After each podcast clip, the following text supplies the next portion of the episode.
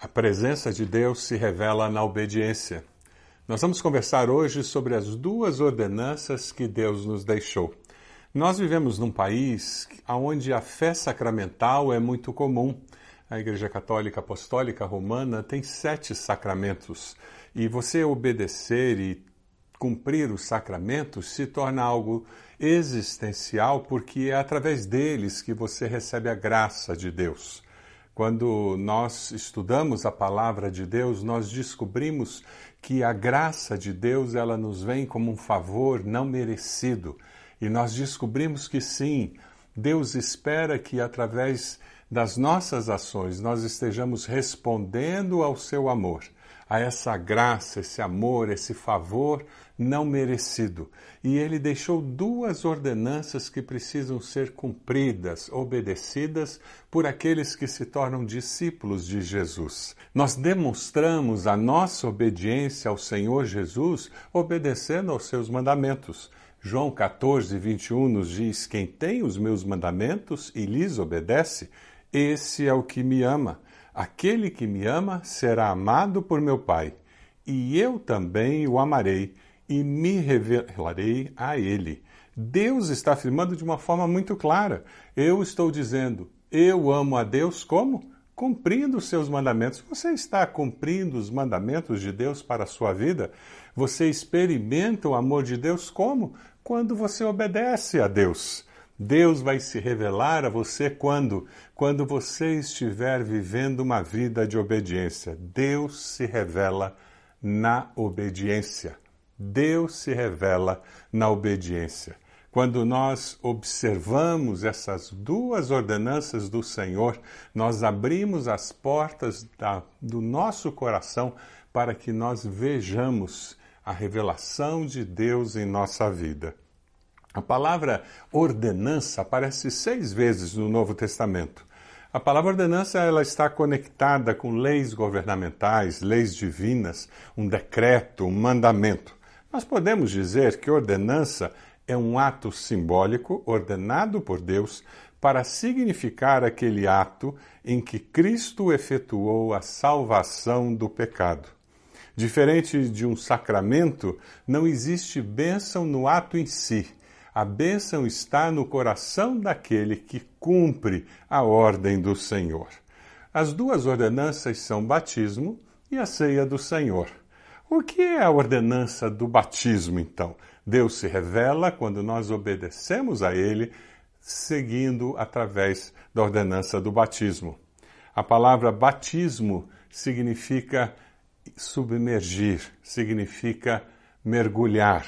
É interessante que o grego baptizo tem esse significado. É um ato exterior que expressa algo que aconteceu no interior da pessoa. Romanos 6,4 nos fala sobre isso.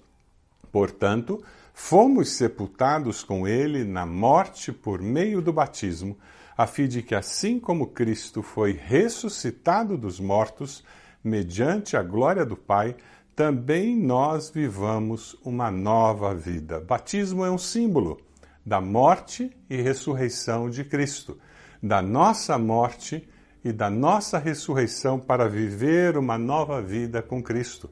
Batismo também é a identidade do começo da vida cristã. O batismo mostra que nós começamos a viver a nova vida com Cristo. Atos 2, 41, nos fala que os que aceitaram a mensagem foram batizados. Ah, e naquele dia houve um acréscimo de cerca de 3 mil pessoas na igreja cristã. Por isso que batismo não é opcional desde o começo da igreja cristã. Aqueles que aceitam a Jesus seguem a Jesus por meio do batismo. É uma ordenança e é algo que faz parte dessa identidade do crente em Cristo Jesus. Batismo faz parte daquele momento em que você declara publicamente a sua fé em Cristo. Por isso que o batismo bíblico acontece após a conversão e ele é por imersão, porque ele declara uma nova vida com Cristo e o submergir e o sair da água mostra que aquela pessoa morreu para a vida sem Cristo e ela agora está vivendo uma nova vida. Batismo é a manifestação da identidade daquela pessoa com uma igreja local, com o corpo de Cristo. É por isso que a pessoa é batizada em uma igreja. Ela não é batizada em casa, ela não se auto-batiza, não. Ela aceita Cristo e quando nós aceitamos a Jesus como Salvador, nós passamos a fazer parte de uma família, a família de Deus. Nós passamos a congregar com um grupo de pessoas, a Igreja de Cristo. E a consequência disso é que nós pedimos àquele grupo que eles estejam nos batizando e nós vamos àquela igreja e nós obedecemos a Jesus e somos batizados junto daquele corpo de Cristo. Ah, você vai ver agora um vídeo de um batismo de uma irmã querida, que agora, mesmo no meio da pandemia, conheceu o Senhor Jesus e foi batizada. Deixe Deus falar ao seu coração através do testemunho dessa irmã e do seu batismo. Eu conheci Cristo pela palavra e por aceitar Ele como meu Senhor e meu protetor, meu Salvador. Através da IBB eu conheci os caminhos de Jesus. Minha vida mudou tudo, em todos os lugares, tendo Jesus no coração. Eu decidi me batizar porque quis renascer em Cristo e essa decisão ocorreu quando eu estava estudando sementes. Hoje eu me sinto feliz porque Jesus Cristo me salvou e quero falar isso para todo mundo. Mãe Tiara, nós estamos seguindo uma ordenança de Jesus, batizando a irmã no nome do Pai, do Filho e do Espírito Santo. A irmã crê em Jesus como seu Senhor e Salvador pessoal? Sim. É firmado na sua pública profissão de fé, minha irmã, que eu a batizo em nome do Pai, do Filho e do Espírito Santo.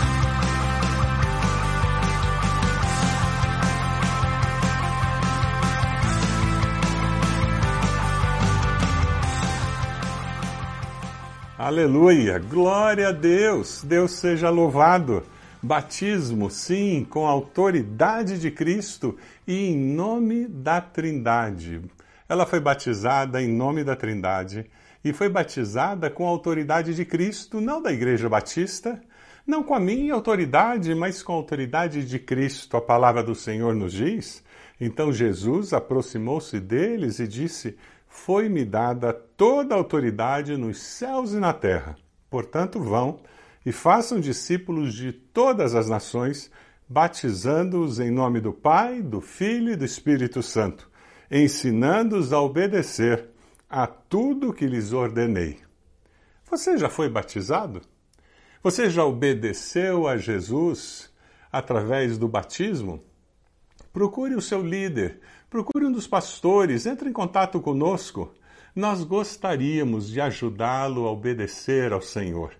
Quem obedece ao Senhor experimenta o amor de Deus de uma forma diferente. Quem obedece ao Senhor descobre o quanto Deus deseja revelar-se a ele, a ela, e experimenta uma comunhão com Deus diferente. Como que você pode expressar o seu amor e a sua gratidão a Deus por tão grande salvação? Obedecendo ao Senhor, obedecendo através da ordenança do batismo.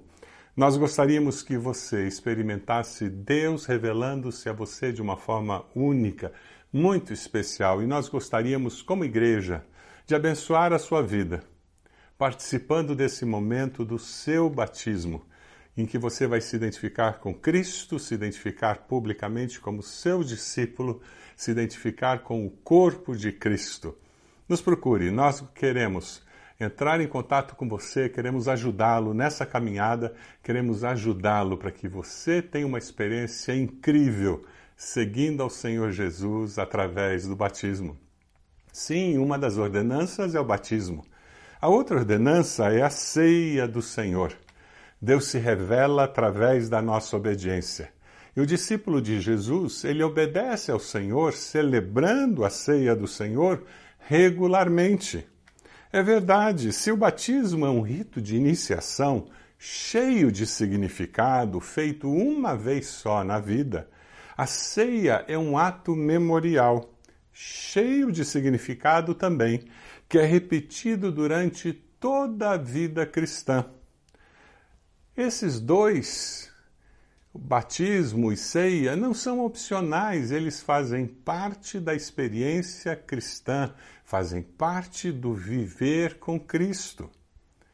Um rito de iniciação e um ato memorial que é repetido ao longo de toda a nossa vida. Lá no Evangelho de Mateus, nós vemos Jesus estabelecendo a ceia do Senhor. Enquanto comiam, Jesus tomou o pão, deu graças, partiu e o deu aos seus discípulos. Tomem e comam, isto é o meu corpo. Em seguida, tomou o cálice, deu graças e ofereceu aos discípulos, dizendo: Bebam dele todos vocês. Isto é o meu sangue da aliança que é derramado em favor de muitos, para perdão de pecados. Eu lhes digo que de agora em diante não beberei deste fruto da videira, até aquele dia em que beberei o vinho novo com vocês no reino de meu Pai. Depois de terem cantado um hino, saíram para o Monte das Oliveiras. Jesus reuniu-se com os discípulos, já estava no final do seu ministério, e ali naquela ceia, naquela refeição comum, dentro da vida comum, das situações comuns da vida, Jesus faz algo extraordinário. Ele estabelece que aqueles que seriam seus discípulos, de uma forma memorial, regular, estariam celebrando a sua morte e ressurreição, estariam celebrando o alto preço pago pela nossa salvação. Jesus é impressionante como ele consegue fazer algo extraordinário das situações ordinárias da vida. É maravilhoso nós pensarmos em tudo que aconteceu naquela noite. Jesus, ele estabelece ali o que nós vamos celebrar daqui a pouco. Existem hoje em dia basicamente três entendimentos sobre a ceia do Senhor. Existem mais, mas eu gostaria de conversar com você sobre esses três entendimentos básicos. O primeiro deles é transubstanciação. E algumas pessoas, quando olham esse texto em que Jesus estabelece a ceia do Senhor, esse ato eucarístico, eles entendem que naquele momento Jesus estava falando literalmente. A transubstanciação entende que durante o culto em que nós vamos celebrar a ceia do Senhor, a oração daquele que lidera espiritualmente aquele culto tem poder para transformar o pão em corpo de Cristo e o vinho em sangue de Cristo. E isso faz com que aquelas pessoas estejam comendo o corpo e bebendo do sangue. Esse entendimento faz com que as pessoas tenham a certeza de que Cristo, literalmente, está presente naquele rito religioso, naquele ato religioso. Esse é o entendimento, por exemplo, da Igreja Católica Apostólica Romana. Nós não temos esse entendimento porque nós não entendemos que o pão se transforma em carne e o vinho se transforma em sangue nós não entendemos que naquele momento em que Jesus celebrou a ceia, ele praticou autofagia, porque se de fato houve essa transformação do pão em carne e do vinho em sangue, Jesus comeu da sua própria carne e tomou do seu próprio sangue. Nós entendemos que não acontece a transubstanciação. Mas existem outras pessoas que têm o um entendimento que é chamado de consubstanciação. A consubstanciação é um entendimento em que muitos dizem que não, o pão continua sendo pão, o vinho continua sendo vinho, porém o pão e o vinho contêm a presença de Cristo. Então, aquela pessoa que está dirigindo o culto, que está dirigindo a celebração da ceia do Senhor, a oração daquela pessoa faz com que a presença de Cristo entre no pão, a presença de Cristo entre no vinho. E assim, quando você come daquele pão, você é abençoado pela presença de Cristo.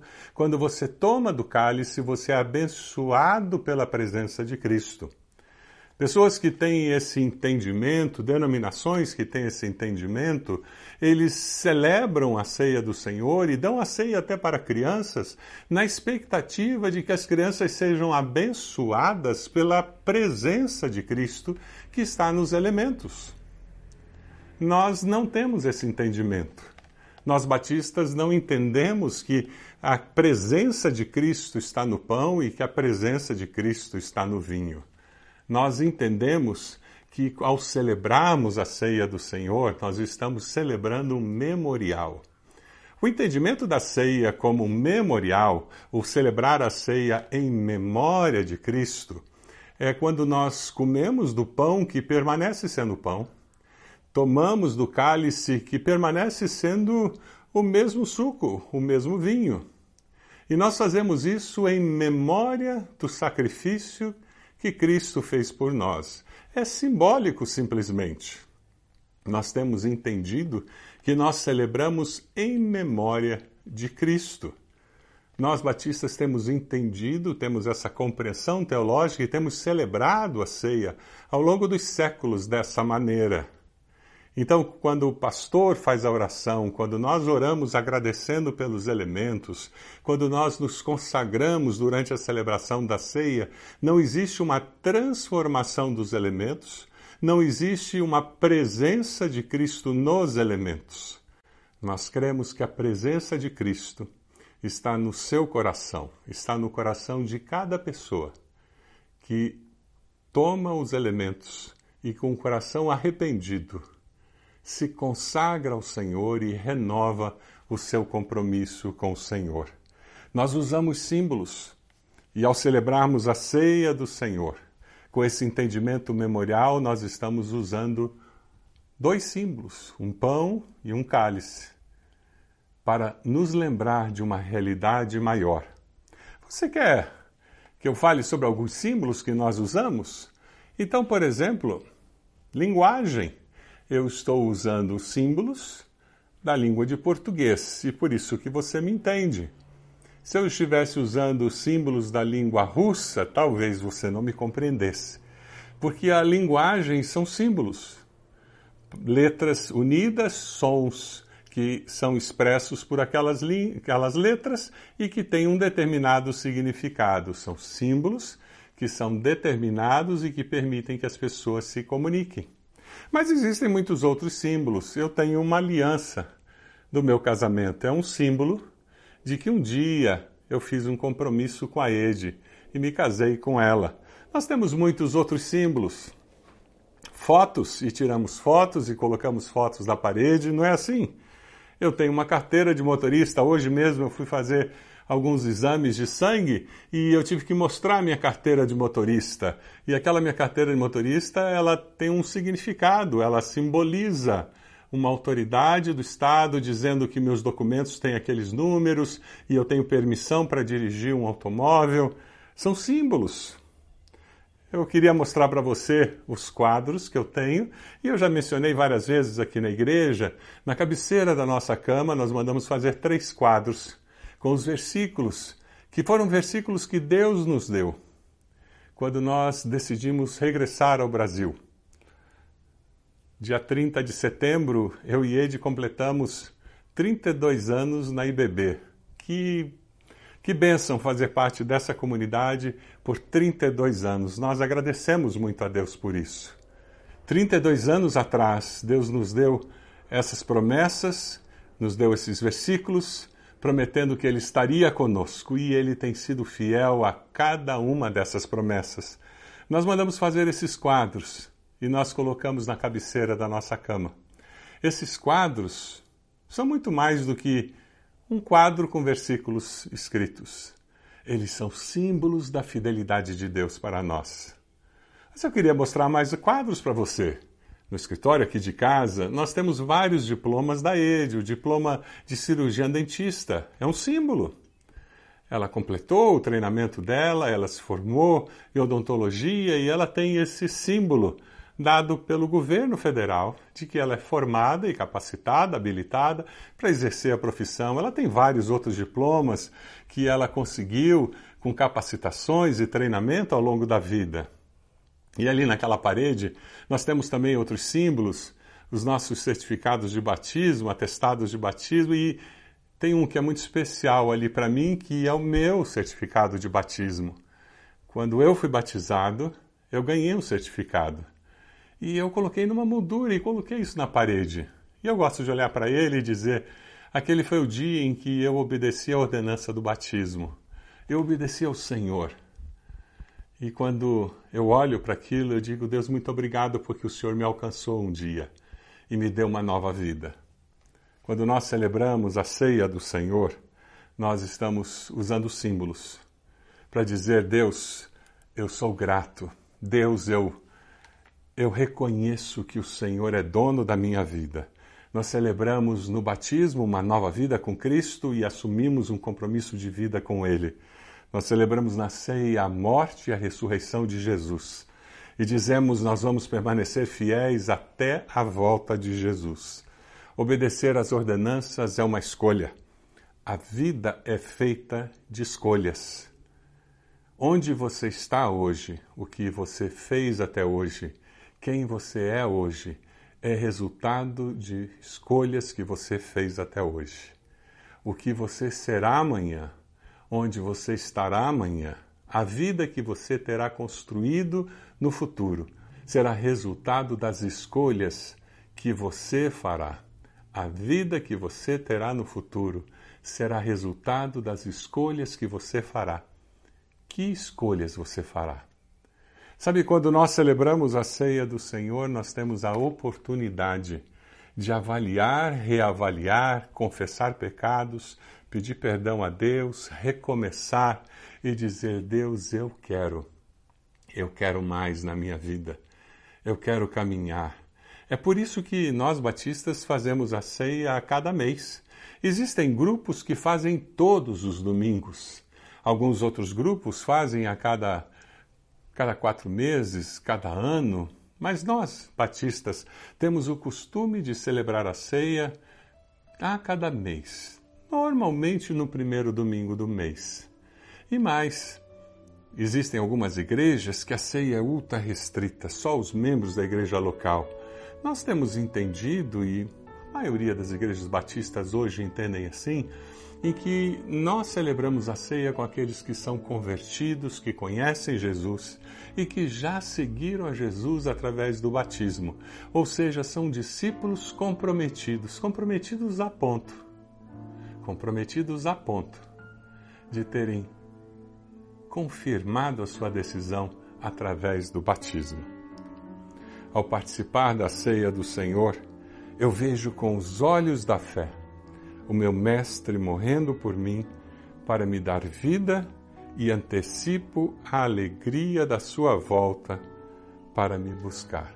Eu queria convidar você para que juntos, na mesa do Senhor, nós pudéssemos participar da ceia do Senhor.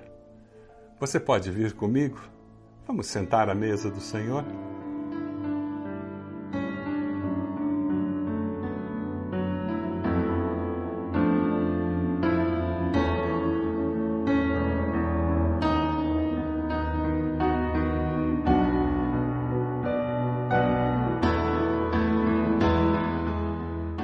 Jesus, naquela noite, ele reunido com os discípulos, como eu falei, ele, do ordinário da vida, ele cria algo extraordinário que é a ceia do Senhor.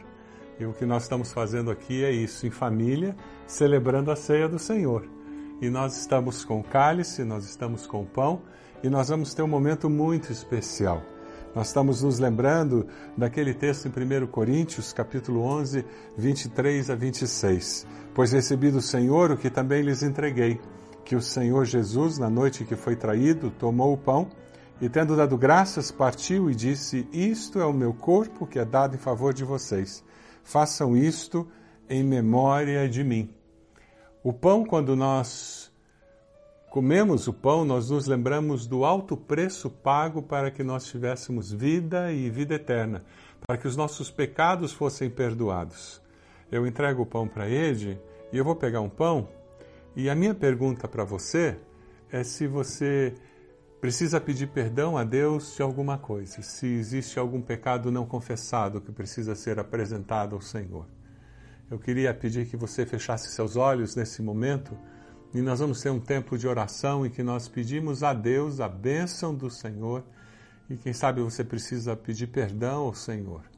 confessar esse pecado e dizer: Senhor, limpa a minha vida, me perdoa esse pecado. Eu fui crucificado com Cristo, assim já não sou eu quem vive, mas Cristo vive em mim.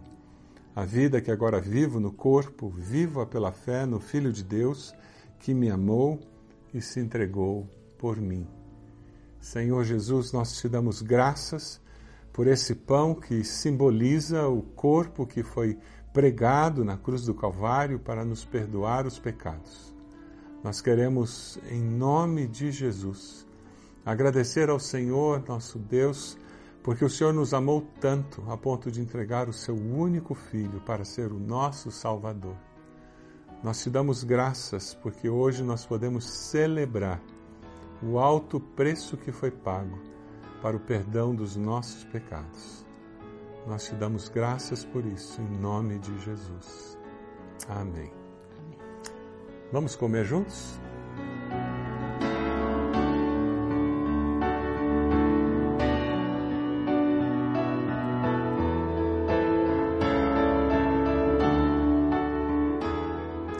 Primeiro Coríntios 11, 25, 26 nos diz assim: Da mesma forma, depois da ceia, ele tomou o cálice e disse: Este cálice é a nova aliança no meu sangue. Façam isso sempre que o beberem, em memória de mim, porque sempre que comerem deste pão e beberem deste cálice, vocês anunciam a morte do Senhor até que ele venha. Um relacionamento baseado em graça, um relacionamento baseado no amor de Deus. Pecadores perdoados e por isso buscam perdão. Pecadores que se relacionam com Deus na segurança que, se nós confessarmos os nossos pecados a Deus, Ele é fiel e justo para nos perdoar os pecados e nos purificar de toda injustiça. Você vive com essa segurança de que você é amado de Deus e que você foi perdoado dos seus pecados? Quando nós celebramos a ceia do Senhor, nós celebramos o fato de que o sangue de Jesus nos limpa de todo pecado. Quando você pega o cálice e você pensa no fato de que o sangue derramado na cruz do Calvário tem poder para perdoar todos os seus pecados.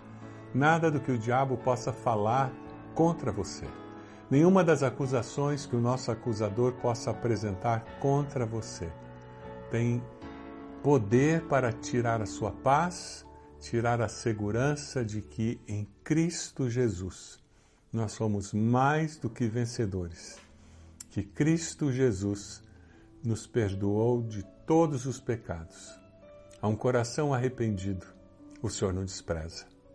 Então, a partir de hoje, celebre e toda vez que o acusador vier acusá-lo de algum pecado, vá até a cruz e celebre dizendo: Aqui, o meu Salvador pagou esse pecado.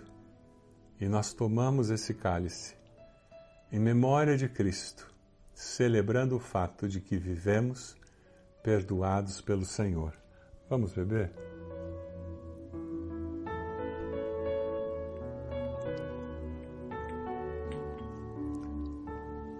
Eu queria desafiar você a viver uma vida de santidade, uma vida de liberdade em Cristo Jesus, com a segurança de que o Senhor te perdoou, a segurança de que o Senhor ama você, a ponto de dar o seu único filho para morrer naquela cruz pelos seus pecados. Você já confessou Jesus como Senhor e Salvador da sua vida? Eu queria desafiá-lo agora a entregar a sua vida a Jesus. Faça uma oração dizendo: Senhor Jesus, eu reconheço que sou pecador, eu reconheço que preciso do seu perdão. Eu entrego a minha vida ao Senhor e confesso o Senhor Jesus como meu Senhor e Salvador pessoal. Você fez essa oração? Entre em contato conosco. Tem aí na tela aparecendo um, um WhatsApp que você pode entrar em contato, mandar uma mensagem para nós. Você pode também entrar numa das salas do Zoom. Nós temos vários conselheiros que podem entrar em contato com você. Nós gostaríamos de conversar com você sobre essa decisão tão importante que você tomou na sua vida. Nós queremos abençoar a sua vida. Quem sabe você está lutando com alguma algum pecado que você não consegue se libertar, o Senhor quer ajudá-lo a vencer essa dificuldade. Entre em contato conosco, entre com um dos conselheiros na sala de Zoom e nós vamos conversar com você. Nós queremos abençoar a sua vida e ajudá-lo a viver toda a vitória que há em Cristo Jesus. Eu gostaria de orar por você. Você pode fechar seus olhos, pegue a mão de quem está com você na sua casa nesse momento e nós vamos orar ao Senhor. Senhor nosso Deus, nós te damos graças, nós te louvamos, porque em Cristo Jesus nós somos mais do que vencedores. Nós te damos graças porque ali na cruz do Calvário os nossos pecados foram cravados, nós fomos lavados pelo sangue de Jesus e perdoados. Te agradecemos porque ao celebrar a ceia do Senhor, nós celebramos esse perdão que nós recebemos do Senhor. Te agradecemos porque Teu Espírito Santo nos convence do pecado, da justiça e do juízo. Te agradecemos, Senhor. Te agradecemos de coração porque o Senhor nos ama e nos ama com amor eterno. Ó Deus, nós queremos te dar graças por irmãos que têm seguido ao Senhor, irmãs que têm seguido ao Senhor através do batismo, têm sido obedientes, mesmo no meio da pandemia, eles têm tomado uma decisão ao teu lado e têm seguido ao Senhor. E pedimos ao Deus que mais pessoas possam descobrir o quanto o Senhor as ama e possam crescer na compreensão do Senhor e do que significa ser discípulo do Senhor, obedecendo em todas as coisas. Ó Deus, nós te damos graças e pedimos que o Senhor nos faça discípulos que aprendam a amar ao Senhor cada vez mais e expressar o nosso amor ao Senhor através da nossa obediência. Nós queremos te conhecer mais, Senhor. Pedimos que o Senhor se revele a nós cada dia mais. É a nossa oração, no nome de Jesus. Amém, Senhor. Amém. Que Deus abençoe a sua vida. Que Deus continue se revelando a vocês, que Deus continue se revelando a você de uma forma muito especial. Deus abençoe a sua vida e a sua família.